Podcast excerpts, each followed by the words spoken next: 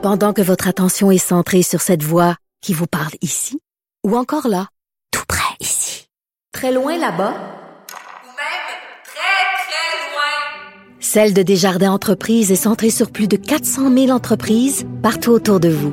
Depuis plus de 120 ans, nos équipes dédiées accompagnent les entrepreneurs d'ici à chaque étape pour qu'ils puissent rester centrés sur ce qui compte, la croissance de leur entreprise.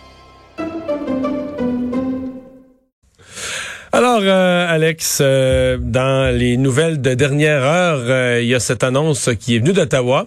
on aura à pareille heure, à peu près lundi prochain, la mise à jour économique. Oui, ça a été annoncé par la ministre des Finances.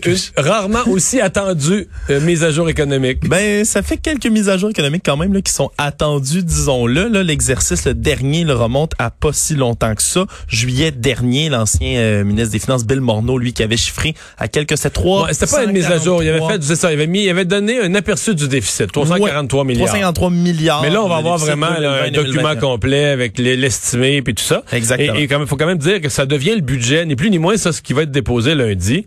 Ça devient le budget de l'année parce que le gouvernement n'a pas déposé de budget au printemps. Depuis un an et demi, il y a pas eu de budget qui a été déposé à Ottawa, donc ça remonte au 30. Euh, ça devait être mis de l'avant le 30 mars dernier, mais finalement, ça avait été annulé évidemment avec la COVID, la pandémie euh, et tout ça. Le dernier budget fédéral remonte donc là au 19 mars 2019. Ils vont lever donc le voile sur les diverses finances publiques, on le sait. Euh, puis ça va se situer, fait intéressant d'ailleurs la semaine prochaine, à quelques jours d'une rencontre entre Justin Trudeau et ses homologues provinciaux. Puis un des principaux enjeux de cette rencontre-là, on se souvient, va être l'augmentation des transferts en santé euh, qui est réclamée. Hein, D'après moi, dans la cascade des événements, M. Trudeau dit que quand les premiers ministres des provinces vont avoir vu l'ampleur du déficit qui est dans ce, dans ce budget, ça va y faire un argument pour dire qu'il faudra qu'il soit... Euh, qui mettent la pédale douce sur les transferts aux provinces. Ben peut-être parce que là, c'est ce qui est réclamé là, par les provinces et territoires, c'est 28 milliards de plus euh, pour faire passer de 22% à 35 la part qu'Ottawa paye là, dans le financement des dépenses en santé pour les provinces. Disons que oui, c'est très attendu. Puis est-ce que toi, Mario, tu vas être euh, avoir la tuque euh, ben, attachée avec de la broche à, la, à la, ben, au révélage moi, je la relation de ce chiffre-là? On, on s'attend à tellement un gros déficit, on s'attend tellement au pire que peut-être que c'est fou, mais mettons que le déficit était de 297 milliards. Hmm. Ça serait une multiplication par 15 du déficit de ce qui était avant. Ça serait le plus gros dans l'histoire du Canada. Cinq fois plus gros que le plus gros précédent. Puis on se disait, ah, c'est pas si pire. Ça devait être 343, puis finalement, c'est juste 300, tu sais, en tout cas. Ben, quand, quand ça a été annoncé par euh, Christopher Freeland euh, un peu plus tôt aujourd'hui, elle a rappelé que le Canada était dans une situation fiscale avantageuse. Alors, c'est peut-être... Euh, avant, oui, avant la, pandémie, il l'était relativement. Mais je voyais des, des spécialistes en fin de semaine qui étaient interrogés par le journal et qui disaient que à leur œil, peut-être que le, les, les, chiffres révélés lundi prochain vont, vont changer ça, mais à leur œil, le Canada était de tous les pays du G20 celui qui avait dépensé le plus dans les, neuf premiers mois de la, pandémie. Vaccination, au fur et à mesure qu'on a des détails, c'est aujourd'hui une troisième compagnie AstraZeneca qui a un vaccin, un candidat vaccin qui semble prometteur. Euh, mais à chaque fois, ça, puis là, on, on, commence à avoir des dates aux États-Unis. On parle, on parle du 11 décembre. En plus, c'est précis plus on a hâte que ce soit précis chez nous. Oui, puis ça commence à inquiéter, puis c'est drôle parce que ça fait des semaines, Mario, que toi t'en parles déjà à l'émission en disant que ben un jour on va vouloir euh, avoir ce vaccin-là, et si les autres commencent à être vaccinés avant nous, ça va commencer à être tannant. Ben, on va vouloir, on va vouloir au moins avoir une prévisibilité, de dire qu'est-ce qui c'est qui s'en vient, quelle date, quoi, comment, où on va aller, est-ce que est-ce que le gouvernement du Québec a prévu une campagne de vaccination avec du personnel réservé pour ça, etc., etc. Mais disons que du côté d'Ottawa, il y a toujours un flou, hein, pendant que ça se précise aux États-Unis, on dit que ça pourrait s'amorcer dans moins de trois semaines, euh, alors qu'ici au Canada, on évoque seulement le premier trimestre de 2021, là, soit entre janvier et mars prochain, mais il n'y a pas de date précise. Ce qui se passe aux États-Unis, entre autres, c'est que le conseiller scientifique en chef de l'opération, la fameuse opération Warp Speed, pour accélérer là, euh, la, mise en marché de ce vaccin-là, lui estime que les premières doses vont être administrées là, immédiatement après que ça soit euh, donné un feu vert par l'Agence américaine des produits alimentaires et médicaux, la fameuse FDA. Euh, par contre, à Ottawa, on sait toujours pas combien combien de doses qui pourraient être distribuées non plus. On dit que 6 millions de doses qui pourraient arriver au Canada d'ici le mois de janvier. Encore Parce qu'à Ottawa, Ottawa, Alex, on insiste beaucoup. Le Canada, au prorata de sa population, est le pays qui a réservé le plus de doses au monde. Plus l'Australie beaucoup, puis nous autres plus encore. Donc, on pourrait dire, nous autres, le Canada, on est les mieux, les mieux pourvus en vaccins. Mais mettons des doses, des millions, ça se compte par millions les doses qui seraient livrées, mettons, en décembre 2021. Mais c'est comme si à cette étape-ci, on, s'en fout, là. C'est-à-dire qu'il serait réservé pour nous, mais on n'aura plus. Notre but, c'est que les, nos gens soient vaccinés le plus vite possible, si possible en même temps que les Américains, les Britanniques, les Français. Fait que c'est pas tellement le nombre. On, on, sait que M. Trudeau a réservé beaucoup plus de doses que la population du Canada. Donc, on n'est pas sur le bord de manquer de doses. C'est pas, c'est pas du tout ça.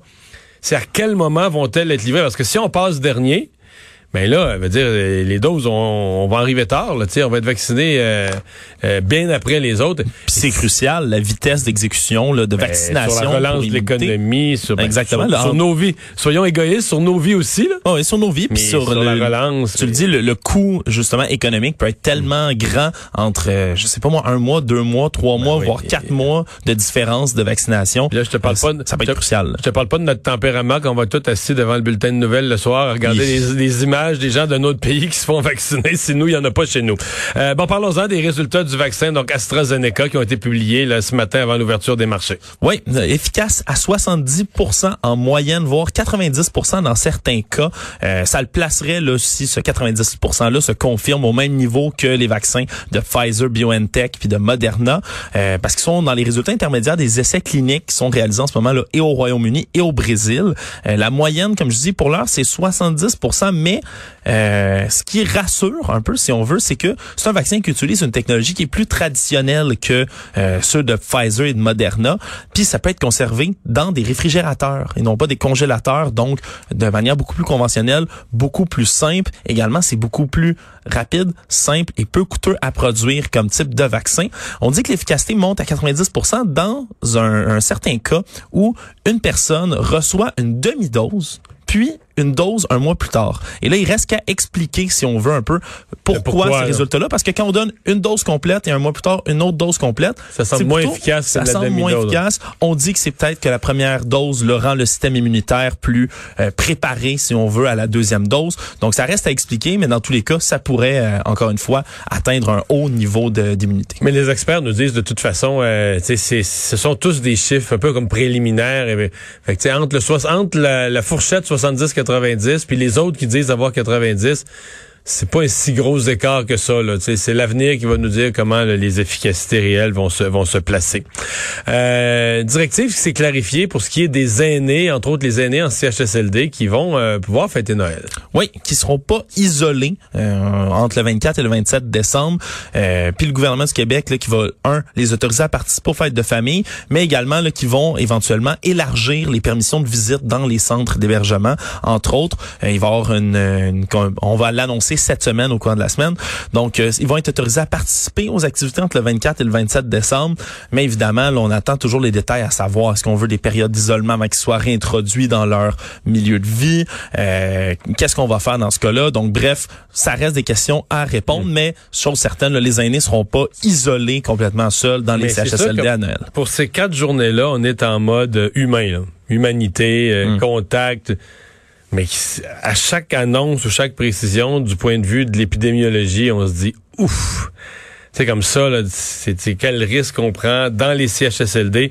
Et raison de plus pour être frustré en voyant euh, des gens faire des parties inutiles à ce moment-ci là, parce que tu dis ces gens-là, tout ce qui fait de la grosse propagation à la veille du temps des fêtes, là, dans le dernier mois avant le temps des fêtes, devient encore plus inquiétant en sachant les, les, les risques qu'on va prendre. Parce que le cas des CHSLD, puis regarde, j'aurais pas voulu être le ministre ou le premier ministre qui a tranché ça. Est-ce qu'on on fête tout le monde, on permet à tout le monde de fêter, finalement on annonce aux vieux, mais vous autres vous restez enfermés comme dans une prison. Alors qu'on n'arrête pas de dire un CHSLD, c'est un milieu de vie, on n'arrête pas de marteler ce message-là, c'est pas, pas un, hôpital, c'est un milieu de vie.